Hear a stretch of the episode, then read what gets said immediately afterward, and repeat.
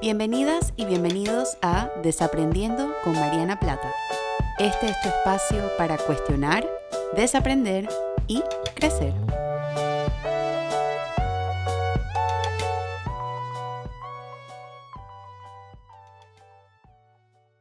Hola a todas y a todos y bienvenidos a un episodio nuevo de Desaprendiendo. Yo soy Mariana y estoy muy contenta de compartir con ustedes en una semana nueva con un tema nuevo y una pregunta nueva para desaprender. Y el día de hoy estamos hablando acerca de, o la pregunta que traigo para desaprender es, ¿por qué nos anestesiamos emocionalmente? Esta es una pregunta que yo creo que mencioné en uno de los episodios que grabé recientemente, el episodio número 51, donde hablé sobre la importancia de suavizarnos. Creo que este es quizás como el episodio complementario para esto. Em, y habla un poco, eh, quiero adentrarme un poquito más a entender cuáles son esas barreras que nos autoimponemos en, en vivir las emociones y en sentir como que la experiencia emocional como un todo, que hace que se nos dificulte suavizarnos y conectar con los demás desde un lugar un poco más sano, desde un lugar un poco más real, desde un lugar un poco más auténtico.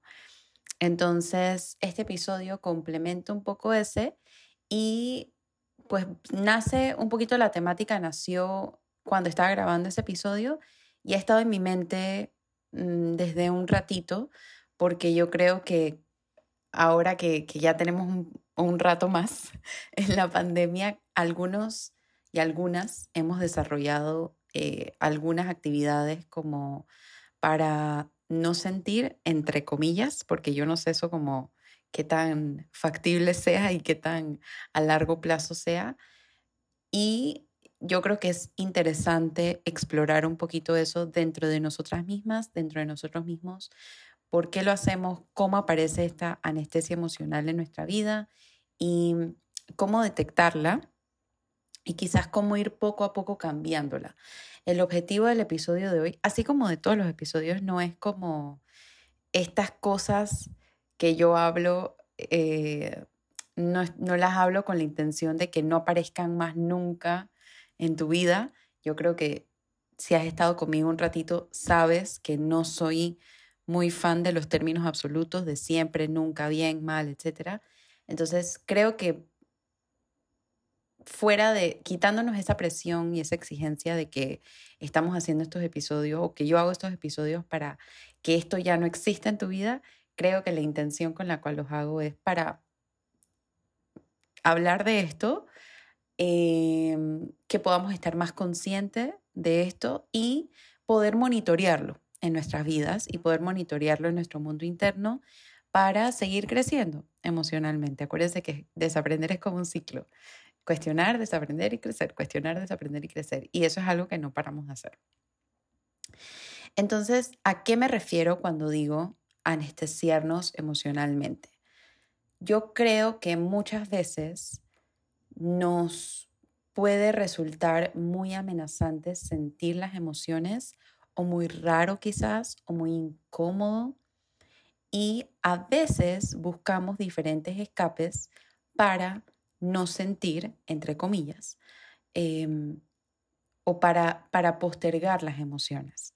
Entonces, a veces huimos de ellas y queremos pretender y engañarnos a nosotras mismas y a nosotros mismos de que estamos bien, nuevamente entre comillas, cuando en realidad lo que estamos sintiendo posiblemente es muchísimas cosas. Eh, este episodio también es complementario como con el episodio del vocabulario emocional, Así que si hay algo de, esto que te resuena y que estás encontrando como que sí, yo creo que yo tiendo a anestesiar mis emociones un poquito, quizás ese episodio pueda ser un buen episodio para seguir esta conversación porque en ese episodio habla acerca de la importancia de nombrar las emociones y cómo ese es el primer paso para empezar a reconciliarnos con este mundo emocional. Y la razón por la cual nos anestesiamos emocionalmente puede deberse a diferentes factores. em, saben que voy a hablar de la triada de desaprendizaje, voy a hablar de la crianza, voy a hablar de la educación y voy a hablar de la sociedad y cómo cada uno juega un rol importante en esta protección o en este mecanismo de defensa que muchas y muchos tenemos de anestesiarnos emocionalmente y de negar nuestras emociones. Entonces, la crianza probablemente es uno de los factores más importantes o de los factores más fuertes, porque si yo no crecí en un hogar donde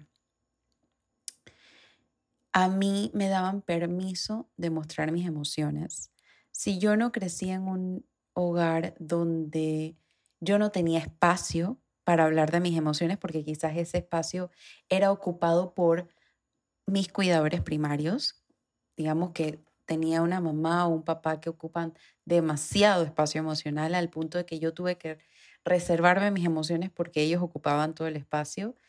Em, o si quizás no tuve una crianza donde hablar de las emociones era algo que estaba normalizado, o si tuve una crianza basada en vergüenza y basada en juicio y basada en culpa, con mucho perfeccionismo y muy estricta, quizás sea difícil para mí darme permiso de hablar de mis emociones. Entonces, lo que yo termino haciendo en la quizás infancia, adolescencia, es desarrollando ciertos mecanismos o ciertas, ciertas protecciones eh, porque sentir las emociones, sentir, el, el acto de sentir, se vuelve súper peligroso para mí, se vuelve súper extraño, se vuelve súper raro, se vuelve súper incómodo, un lenguaje que yo no manejo, que no sé cómo hacerlo. Entonces empiezo a buscar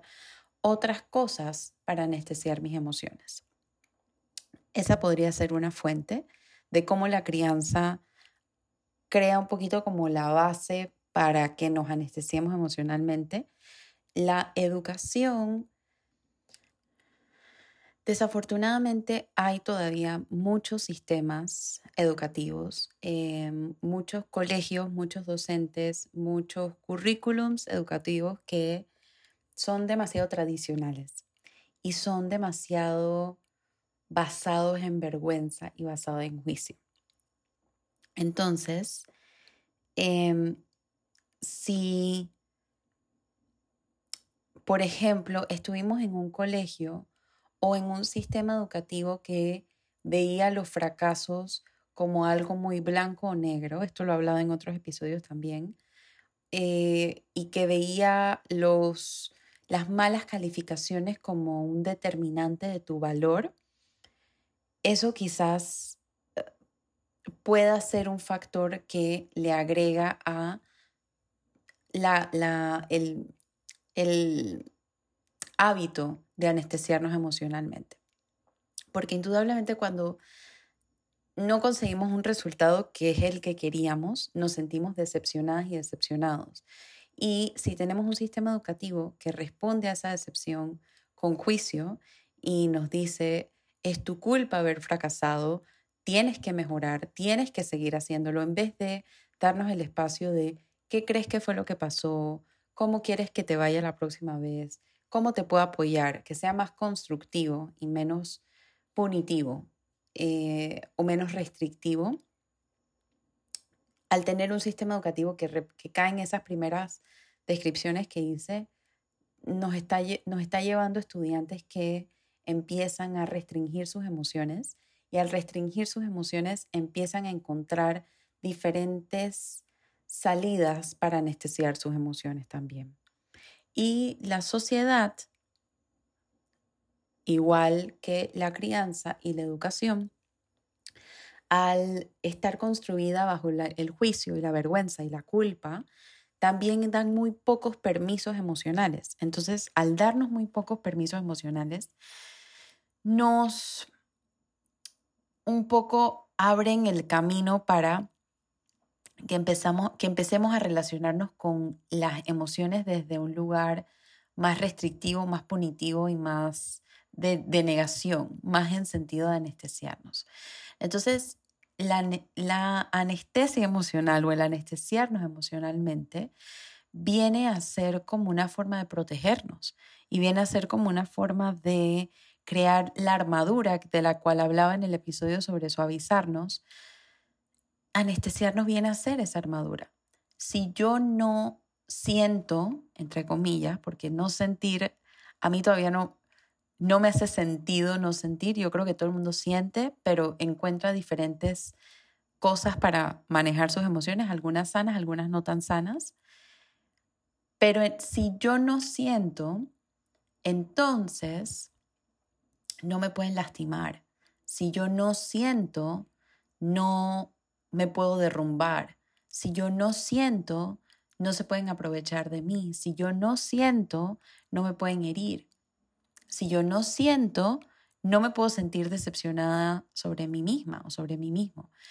Pero lo que no nos damos cuenta, y esto es lo peligroso de anestesiarnos emocionalmente, es que al cerrarnos ante la posibilidad de sentir, también nos cerramos a la posibilidad de conectar con los demás.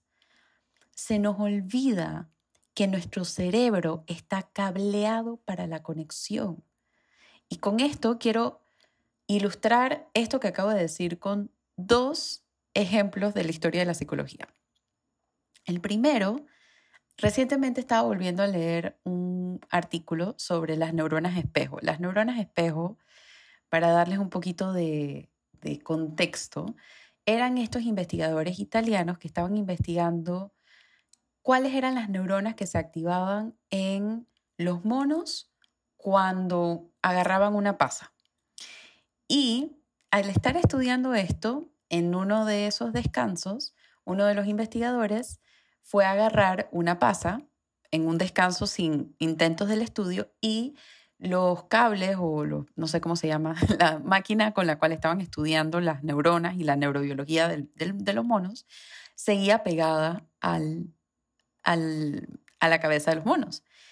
Por ende, seguían estudiando las áreas del cerebro que se activaban y se dieron cuenta que el mono, con el simple hecho de ver al investigador recoger la pasa, eh, se le activaban las mismas áreas del cerebro que se le activaban cuando él estaba recogiendo la pasa.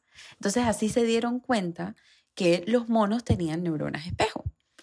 Y a partir de eso empezaron a explorar la posibilidad de que los seres humanos también tuviésemos neuronas espejo y eso fue lo que descubrieron. Entonces, nuestros cerebros, con este descubrimiento de las neuronas espejo, es la evidencia de que nuestros cerebros están diseñados para sentir lo que el otro siente, para sentir las emociones de la otra persona, para sentir la felicidad del otro, para sentir el dolor del otro. Estamos cableados para la conexión. Necesitamos la conexión para sobrevivir. Y con esta última frase les quiero ilustrar con el segundo ejemplo que tengo en mente, que es en la década de los 40, este eh, psicoanalista austriaco e investigador, René Spitz, estudió a los bebés que eran huérfanos de la Segunda Guerra Mundial. Y en este estudio, él hizo un estudio comparativo de los bebés que eran huérfanos, que estaban en un orfanato, y los bebés que estaban siendo criados en una cárcel junto a sus mamás. Y encontró que los bebés que eran huérfanos, que tenían a una sola enfermera o a una sola cuidadora que estaba a cargo de 7, 8, 9, 10 bebés en un ala versus estos niños en estas prisiones que tenían a su mamá ahí, es decir, que tenían el contacto de un cuidador primario que le pudiera dar toda la atención y todo el afecto, lo que René Spitz encontró es que estos bebés, al no tener esa mirada de su cuidador primario y esa contención y esa atención eh, casi que, que privilegiada y exclusiva y única, no solamente repercutía en su, en su desarrollo evolutivo, sino que también los bebés se empezaban a deprimir. Y ellas, él se dio cuenta de esto porque empezaron a dejar de de comer, el tono muscular estaba bajo. Entonces, lo que él encuentra con esta investigación, con esta investigación que fue revolucionaria y sigue siendo revolucionaria aún en el 2020 cuando, cuando entendemos el contexto, es que desde el nacimiento, cuando estamos más vulnerables y más, más sensibles y más indefensos, más necesitamos del otro y más necesitamos que alguien conecte con nuestras emociones para validar que nuestras emociones y nuestra existencia es real. Necesitamos a alguien que nos mire. Entonces es peligroso esto de anestesiarnos emocionalmente porque al anestesiarnos emocionalmente nosotros como personas también estamos anestesiando relaciones sanas, también estamos anestesiando relaciones auténticas, también estamos anestesiando vida. Entonces, no, así como, como lo mencionaba en el, en el episodio de suavizarnos, no podemos decir, quiero sentir estas emociones y estas no. Cuando nos anestesiamos emocionalmente, ante las emociones incómodas, también nos vamos a anestesiar emocionalmente ante las emociones cómodas. Y cuando le decimos que no a la tristeza, al miedo, a la ansiedad, a la incertidumbre, a la incomodidad, al enojo, a todas esas emociones incómodas, también le estamos diciendo que no a la emoción, a la felicidad, a la tranquilidad, a la paz, a la armonía, a la vida. ¿Sí? Anestesiarnos emocionalmente aun cuando es quizás un mecanismo de defensa, un, mecanismo de protección. Voy a usar mecanismo de protección mejor porque mecanismo de defensa es otra cosa. Puedo hacer otro episodio por completo acerca de los mecanismos de defensa. Pero cuando empezamos a utilizar la anestesia emocional como un mecanismo de protección y no nos damos cuenta, lo peligroso es que le empezamos a decir que no a todas las cosas que nos pueden llenar y que nos pueden hacer sentir vivas y que nos pueden hacer sentir vivos. Y esto es lo que yo traigo hoy con el episodio de hoy o mi intención con el episodio de hoy es abrirnos a desaprender que aun cuando quizás la sociedad normaliza anestesiarnos emocionalmente o los cuidadores primarios nos han normalizado anestesiarnos emocionalmente o la educación nos ha, nos ha normalizado anestesiarnos emocionalmente con los mensajes, ya sea directos o indirectos, de no sientas porque sentir es peligroso o no vale la pena. Esto es algo que vale la pena desaprender. Si queremos, y yo asumo que sí quieres hacer esto porque estás escuchando este episodio y llegaste hasta este punto en el episodio, quieres crecer emocionalmente y quieres vivir una vida más sana y quieres vivir una vida más auténtica. No podemos hacer eso si no nos abrimos a, las emociones.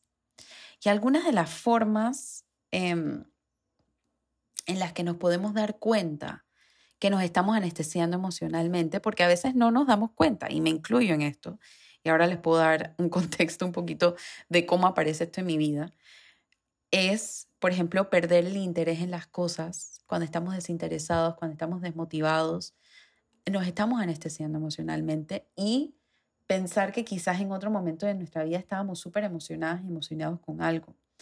Cuando empezamos a distanciarnos o alejarnos de los demás, también es una forma de anestesiarnos emocionalmente. Y por eso yo se los decía hace un ratito, que no podemos anestesiarnos individualmente sin anestesiarnos colectivamente. Van de la mano. Eh, dificultad para accesar a nuestras emociones cuando no, no podemos, no, no, nos cuesta conectarnos con nuestras emociones. Quizás puede ser porque hemos vivido mucho tiempo anestesiados emocionalmente. Y esa anestesia emocional ha tenido un propósito. Quizás nos protegió por un momento. Y quizás hubo un momento donde eso era funcional y donde eso era válido y donde eso era necesario para la supervivencia emocional que, que una niña, un niño, un adolescente tuvo. Lo que yo propongo ahora es que ahora en la adultez se nos da la oportunidad de elegir si queremos seguir con ese mecanismo de protección o queremos desafiarlo. Y aislarnos emocionalmente y físicamente también. Eh, y algunas de las áreas donde esto puede salir un poquito es, por ejemplo, yo creo que primordialmente o la forma en la que yo lo he visto muchísimo es en el abuso de actividades externas. Entonces, cuando de repente em, la comida, el episodio donde hablé con Ana Arismendi, episodio espectacular para explorar cómo la comida repercute en nuestras emociones y, qué nos dice la comida sobre nuestras emociones. La comida puede ser un lugar a través del cual nos estamos anestesiando emocionalmente. Quizás comemos por ansiedad y no nos damos cuenta. Quizás estamos picando todo el día y no nos damos cuenta. O quizás estamos comiendo mucho una comida sin realmente pensar de que tiene hambre mi vida. Y esas son algunas de las preguntas que pueden encontrar en ese episodio. Las compras, muchas personas compran para anestesiarse emocionalmente, compran para sentirse vivas, para sentirse vivos, para sentir una adrenalina, sin acordarse que la adrenalina tiene fecha de expiración. Entonces, siempre termino buscando nuevamente ese rush, ese, ese, ese, esa sensación de sentirme llena, de sentirme revitalizada, llena de energía. En las redes sociales, cuando pasamos muchas horas viendo redes sociales, esa podría ser una forma de anestesiarnos emocionalmente, porque nos estamos desconectando del mundo y estamos entrando en este vacío y es las redes sociales, lo peligroso de esto, y hay un, hay un documental súper interesante en Netflix, lo mencioné en mi newsletter recientemente, que se llama em, The Social Dilemma, que es acerca de, entrevistan a los creadores de estas redes sociales y ellos dicen, lo peligroso de las redes sociales es que han sido diseñadas para que te quedes ahí. Entonces, por ejemplo, TikTok, TikTok dio en el clavo con la cantidad de tiempo que le podemos prestar atención a algo. Entonces los videos son entre, puedes encontrar videos tan cortos como de 10 segundos hasta videos más largos de 30 segundos o 45 segundos. Eso es perfecto para tu span de atención. Y el feed o, el, o la página nunca termina, siempre está actualizándose. Entonces tú sigues deslizando hacia arriba y siguen apareciendo las cosas. Cuando yo caigo en este, estoy haciendo el movimiento como si me pudieran ver, eh, cuando caemos en esta práctica de ir como deslizando hacia arriba constantemente y nos perdemos en este mundo, esa podría ser una manera en la cual nos estamos anestesiando emocionalmente. El Internet también, caer en un montón de, eh, de, de, artículos, hay todo un, área súper fascinante eh, que se está estudiando ahorita mismo sobre el doom scrolling, que es como leer muchas noticias negativas. Pasa mucho en redes sociales como Twitter. Este, y hay un episodio excelente de eso en un podcast que se llama NPR, uno de los podcasts de NPR, que, es, que se llama The Hidden Brain, que tienen todo un episodio de Doom Scrolling que es súper interesante o en Netflix. Y sonrío mientras le digo esto porque Netflix es mi anestesia emocional. Yo me conozco tan bien, o trato de conocerme también, porque yo creo que nunca voy a llegar como a conocerme completamente y eso es parte de la emoción. Pero he estado en un camino de autoconocimiento por tanto tiempo que cuando yo me encuentro, y me da mucha risa porque yo no me doy cuenta hasta como dos o tres días después que lo estoy haciendo, pero cuando yo me encuentro viendo una serie por muchas horas, incluso y, termino procrastinando y termino como postergando cosas que debería hacer, yo sé que esa es una señal de que hay algo en mi vida que me está generando estrés, que me está generando ansiedad y me estoy anestesiando emocionalmente con Netflix.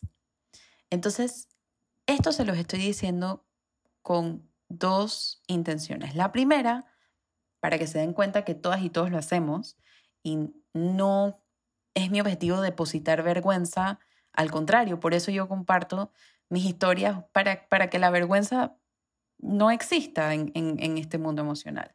o trate de ser lo más pequeño posible.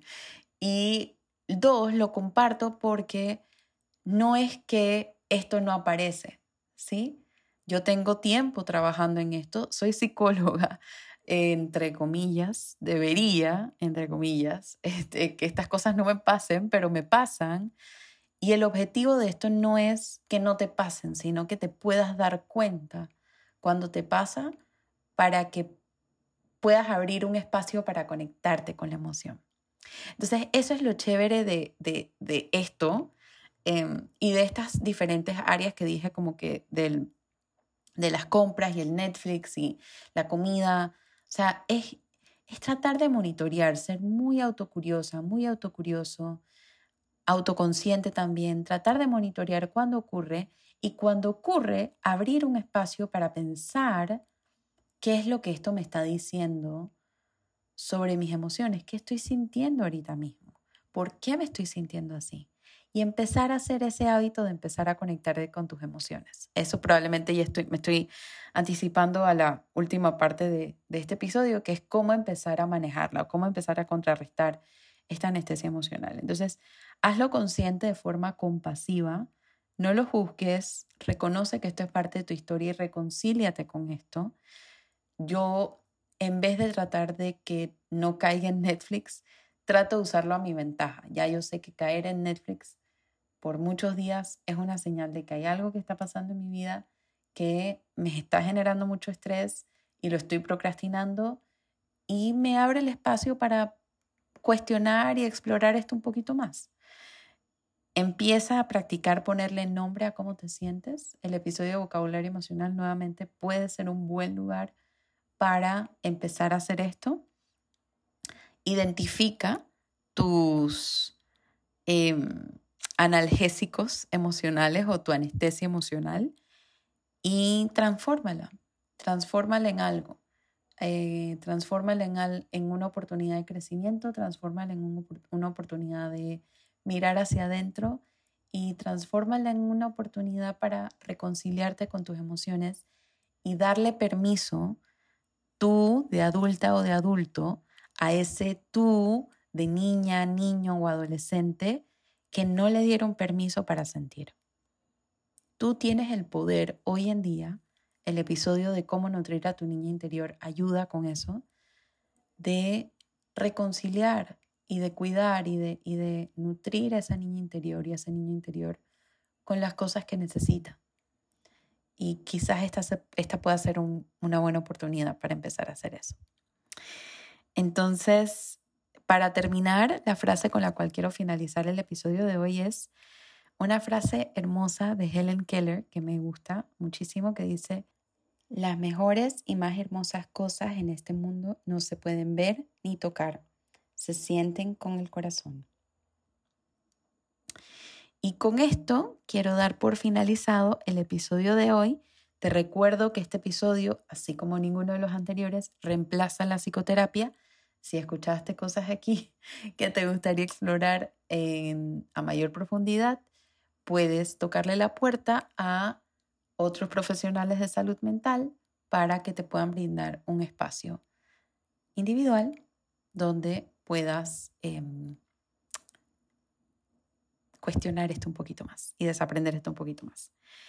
Te recuerdo que si quieres mirar hacia adentro, em, tengo un libro que está disponible en Amazon Kindle y eh, lo desarrollé en la pandemia con mis reflexiones de la pandemia y te invito donde te invito a mirar hacia adentro y empezar a reconciliarte con tu mundo interno. Así que lo puedes encontrar en Amazon como adentro cuando la afuera se detiene o en el link en mi perfil de Instagram o en mi página web marianaplata.com.